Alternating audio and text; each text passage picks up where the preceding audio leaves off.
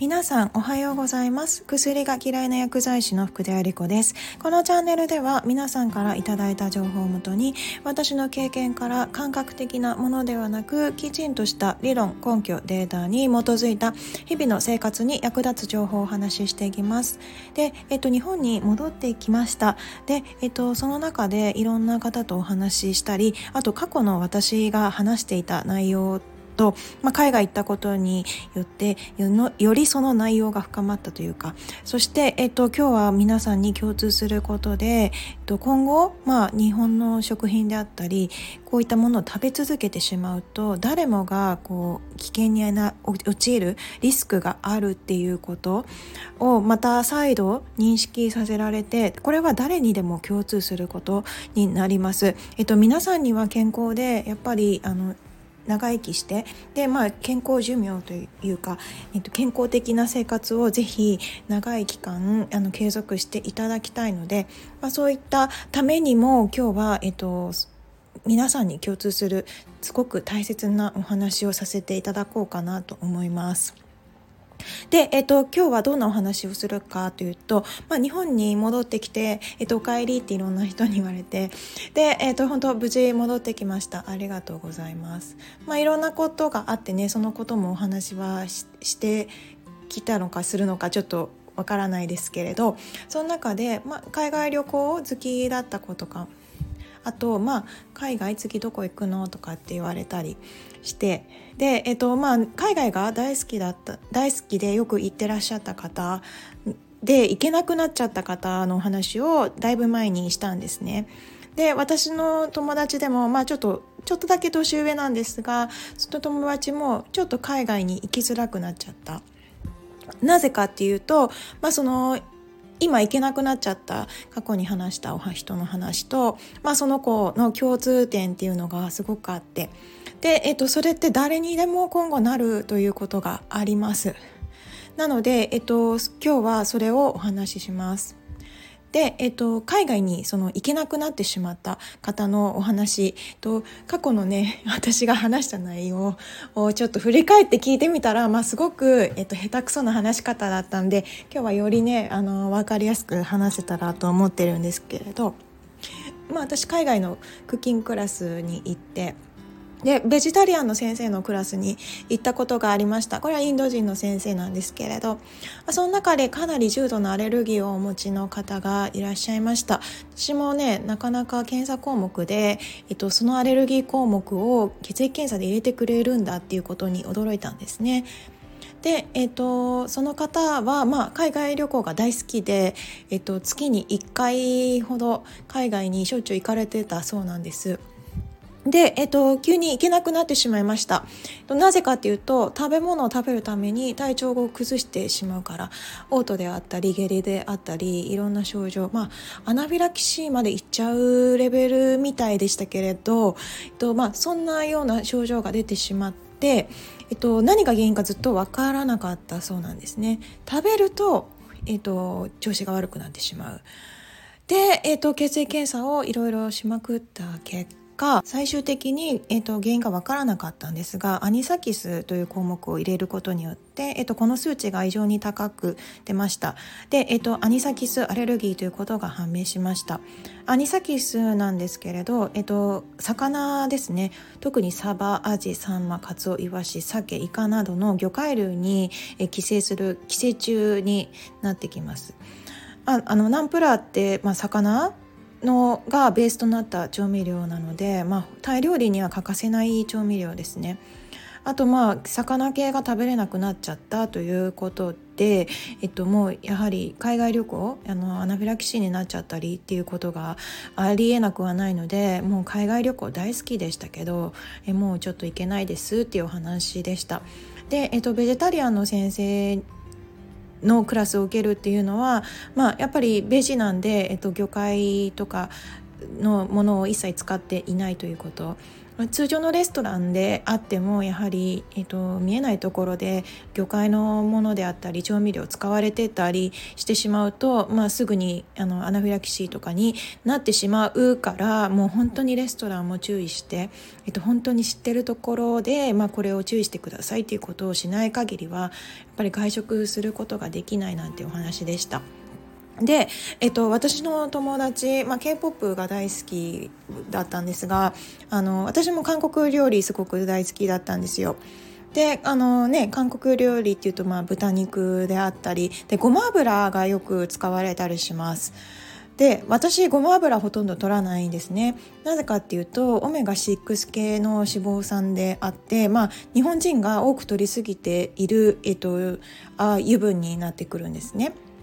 そうするとまあやっぱり取りすぎてしまうと体に悪影響であるということ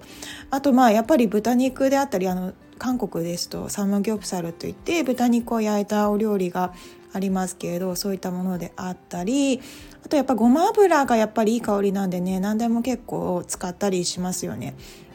すごくいい香りでいいんですけれどまあやっぱりちょっと気持ち悪くなっちゃったりして私もあんまり食べなくなっちゃいました。昔すごい本当に大好きでしょっちゅう食べていたんですがで、えっと、k p o p 大好きなお友達も、えっと、韓国料理が今もうちょっと全然食べれなくなっちゃったと食べてしまうとやっぱり調子が悪くなってしまうそしてその彼女も、えっと、海外旅行が大好きでよく海外旅行のお話をしてたんですね。え次どこ行くのとか結構マイナーな国、え、が大好きで、えっと、そんな話聞くのすごく楽しかったんですけれど今じゃもうなんかやっぱり食べ物によって体調悪くなってしまって、まあ、知らない海外でね何か食べ物で具合悪くなっちゃうっていう恐怖があったらやっぱり海外旅行行けないですよね。今もうちょっと次に行く行きたいところはいっぱいあるけれどやっぱり食べ物がすごく不安だし何かあったら怖いからっていうことで、まあ、やっぱりちょっと海外旅行は控えちゃってるような感じです。でまあねあのそんなかんだで、えっと、彼女の話と、えっとまあ、過去にお会いしたそんアニサキスのアレルギーの方のお話をねしていてえっと、アレルギーの患者って日本ですごく増えているんですよね。右肩上がりなんです。でそれは、えっとまあ、アルコールの COVID-19 の影響でアルコール消毒のしすぎ、まあ、に日本人すごく清潔好きで綺麗にしすぎちゃうことによってより、えーとまあ、皮膚の免疫機能いい皮脂まで洗い流してしまうことによって細菌とかウイルスが入りやすくなってより感染症になりやすいなんて話もしましたね。そしてねやっぱり日本の添加物とか食品って結構、えっと、いろんなものが使われてたりします。えこんなに使われてるのっていうぐらい異常な量の添加物まみれの食事の生活だなと思っていて。で、まあ、やっぱり私は今気をつけてます。気をつけてて、まあ、以前よりは健康になりましたし昔の自分だったら一人で海外旅行とかそういうのも考えられなかったんですが健康になったので今だからこそ海外に行けました。ただ、まあ、今はこうやって食べ物を気をつけてるし、まあ、やっぱり海外でも下痢したりっていうのはありましたね。インドネシアでは、まあ、おそらくまだちょっとわからないですがお肉の育て方がちょっと劣悪だったりっていう場面を見てきちゃってあのやっぱり食べ物食べた後にちょっと下痢が続いちゃった時がありました。今だから思うとおそらくお肉だったんじゃないかなと勝手に思ってるんですけれどまあちょっとそのことはねまたいつかお話しっかり分かった時点でお話ししようかなとは思っているんですけれどなのでねやっぱりすごく食べ物重要です。インドではねあの皆さんに食べ物心配されましたけどインドはね全然食べ物平気だったんですよ。むしろねあの北インドの排気ガスがあのひどすぎてそっちで咳しちゃって具合悪くなっちゃったぐらいであの食べ物はすごく平気でまあ北の方はねベジのベジタリアンの先生だったりベジメインだったから全然問題なかったのかなとかって思ったりオーガニックのやっぱりベジタブルを野菜を使ってくださる方だったのでまあその辺りで全然問題なかったのかな。まあ南も問題なかったですね。南も魚とかまあ日本人からしてみればまあちょっと衛生環境的には、まあ、かなりあのびっくりしちゃうような感じかなとは思いますけれど私がねなんか食べてすごく調子悪くなるとかそういうことは一切ありませんでした。あね、インドネシアは本当に下痢をしてしまってちょっとあと熱中症ですねあの湿度がすごく高くて若干熱中症気味みたいになっちゃったんですけどまあそれ以外はまあ普通にこうやって帰ってこれたんでねやっぱり旅先でも一人旅してる若い子もあ私もちょっと調子悪くって なんかずっと1日ぐらいとか2日食中毒当たっちゃってあの寝込んでましたとかって言いながらも来てらっしゃる方いたんでねやっぱ一人でねいろいろやるとねいろんなことが鍛えられるななんて思ったりねただねこう健康だからこそいけるのであって、え、健康でなければいけませんよね。